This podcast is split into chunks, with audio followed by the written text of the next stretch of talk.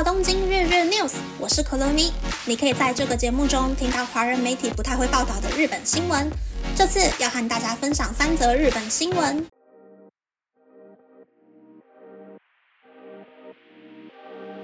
第一则新闻是，越来越多银发族在社群软体踊跃的投稿，吸引了不同世代的粉丝关注。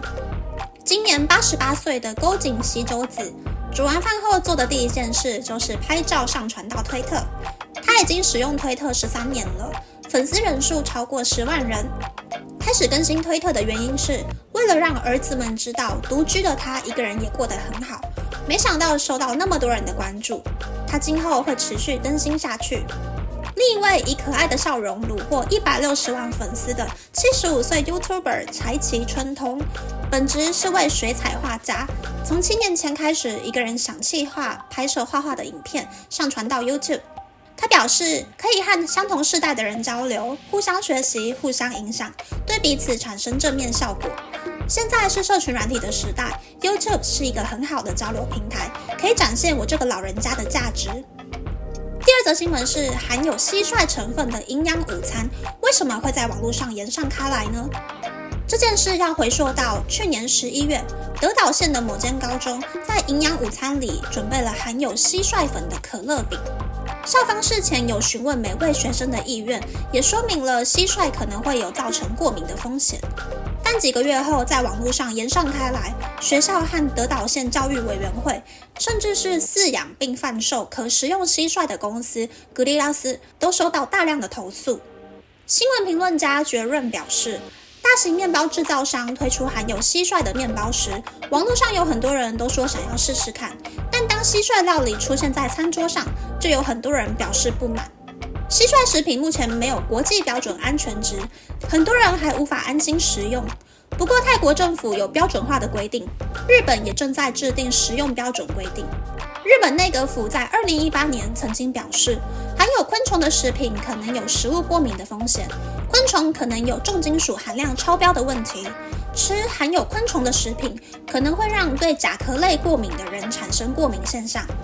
但品尝过四百四十五种昆虫的食用昆虫科学会理事长佐伯真二郎表示，以前就曾想过吃昆虫这件事总有一天会演上。日本数位大臣河野太郎在去年就说过，要花日币六兆元的国家预算开发蟋蟀食品。很多人不知道这个消息，在网络上流传吃蟋蟀可能会引发疾病的不实消息。希望有很多人可以好好确认这方面的情报。但的确。目前对于蟋蟀食品的研究还有许多不足的地方。第三则新闻是，为什么到了春天就会出现头痛的症状呢？关于春天的天气病，爱知医学大学客座教授佐藤纯说，原因可能是因为气压变化改变体内的水分含量，目前只能用调整内耳平衡的药物改善症状。对天气变化比较敏感，可以感受气压变化的人，会因为天气好坏影响心情的人。有偏头痛毛病的人，就有可能是天气病的好发族群。如果发现自己有天气病的症状，可以靠调整自律神经的方法改善症状，比如像是在固定的时间起床，并照照太阳，每天都要吃早餐，在白天做有氧运动，吃优格或纳豆等发酵食品，维持肠道健康，泡温水澡。在固定时间就寝，并保持良好的睡眠品质，还可以吃维他命，维持新陈代谢，促进大脑和神经运作；或是吃锌、镁，减少压力；或者补充铁和维他命 C，预防容易产生天气病的贫血症状；或是泡脚，让身体流汗，促进新陈代谢。以上是这次和大家分享的三则新闻。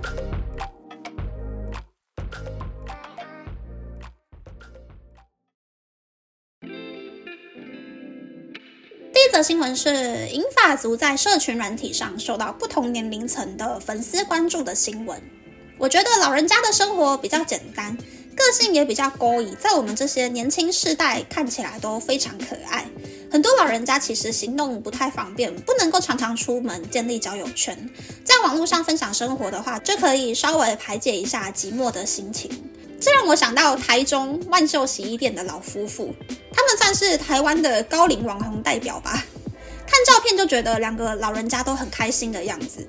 八十多岁了都还能够借着网络和很多人互动，每天都接受着不同的刺激。我觉得这种老年生活其实还蛮不错的。第二则新闻是蟋蟀成分的营养午餐。前阵子在日本的网络上，整个是烧开来了。可以理解学校想要推广比牛肉、猪肉还要更减碳的新形态蛋白质食材。顺便推广 SDGs，但是真的走太前面了。如果知道全班有一半的人餐盘里面有蟋蟀可乐饼，我觉得我那天中午可能会吃不下饭耶。我的脑袋里面好像还没有生成蟋蟀是一种食物的认知。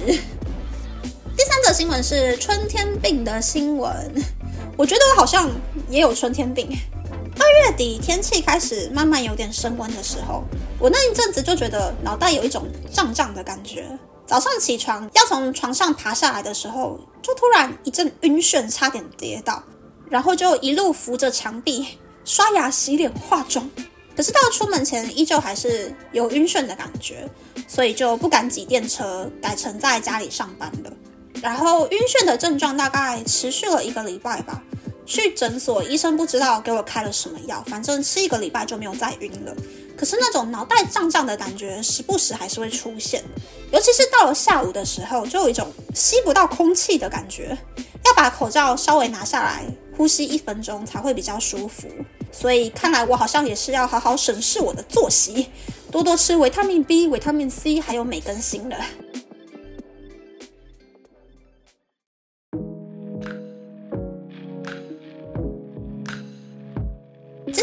和大家分享，我把我的花束救回来了。